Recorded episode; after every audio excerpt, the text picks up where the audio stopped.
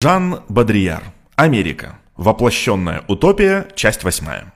Все то, что героически разыгрывалось и разрушалось в Европе под знаком французской революции и террора, реализовалось по ту сторону Атлантики более простым и доступным способом. Утопия богатства, права, свободы, общественного согласия и репрезентации. То же случилось с нашими мечтаниями, находящимися под радикальным знаком антикультуры, неспровержения смысла, деструкции разума и конца репрезентаций. Вся эта антиутопия, которая вызывала в Европе столько теоретических, политических, эстетических и социальных конвульсий, так никогда в действительности и не реализовавшаяся. Май 68-го последний тому пример. Воплотилась здесь, в Америке, более простым и более радикальным образом. Здесь реализовалась утопия, здесь реализуется антиутопия. Антиутопия безрассудства, детерриторизации, неопределенности субъекта и языка, нейтрализации всех ценностей, конца культуры. Америка реализовала все и достигла этого эмпирическим, стихийным способом. Пока мы погружены в наши мечтания и лишь время от времени пытаемся действовать, Америка извлекает логические, прагматические следствия из всего, что только можно постичь. В этом смысле она наивна и примитивна. Она не умеет иронизировать ни над понятиями, ни над соблазном, ни над будущим или над своей собственной судьбой. Она вершит, она материализует. Утопическим крайностям она противопоставляет крайность эмпирическую, которую драматически реализует. Мы рассуждаем о конце множества вещей, но именно здесь они находят свой конец. Здесь они уже утратили свою территорию. У них есть только чудесное пространство. Здесь реальное и воображаемое завершились, открыв все пространства для симуляции. Именно здесь надо искать идеальный тип конца нашей культуры. Этот американский образ жизни, который мы рассматриваем как наивный или нулевой в культурном отношении, даст нам полную аналитическую картину конца наших ценностей, тщетно нами предсказываемую, в том масштабе, который ему сообщают географические и интеллектуальные границы утопии.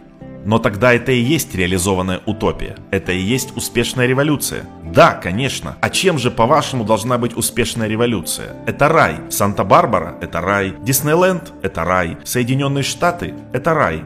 Рай – то, что порой оказывается монотонным, поверхностным и, возможно, похоронным. Но тем не менее, это рай, и другого такого нет. Если вы захотите осуществить ваши мечты, не только политические и сентиментальные, но теоретические и культурные, вам придется восхищаться Америкой так же наивно, как это делали пионеры Нового Света. Вы будете восхищаться воодушевлением, с которым американцы воспринимают собственный успех, грубость и мощь своей страны. Иначе вы не поймете в них ничего, и ничего не поймете о своей собственной истории или ее конце.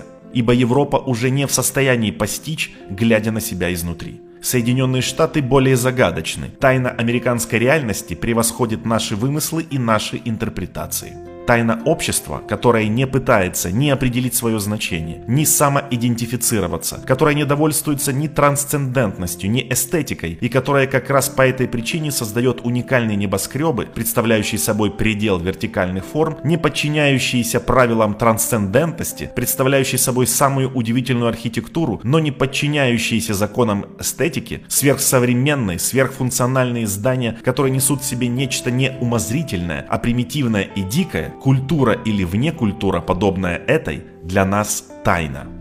Интроверсия, рефлексия, эффекты смысла, скрывающиеся в понятии, все это нам знакомо. Но объект, освободившийся от своего понятия, свободно раскрывающийся в экстраверсии и тождественности всех своих эффектов, это загадка. Подобная экстраверсия для нас таинство, такое же, каким для Маркса был товар, иероглиф современного мира, таинственный именно потому, что экстравертированный, форма, реализующаяся в своем чистом обмене и обороте.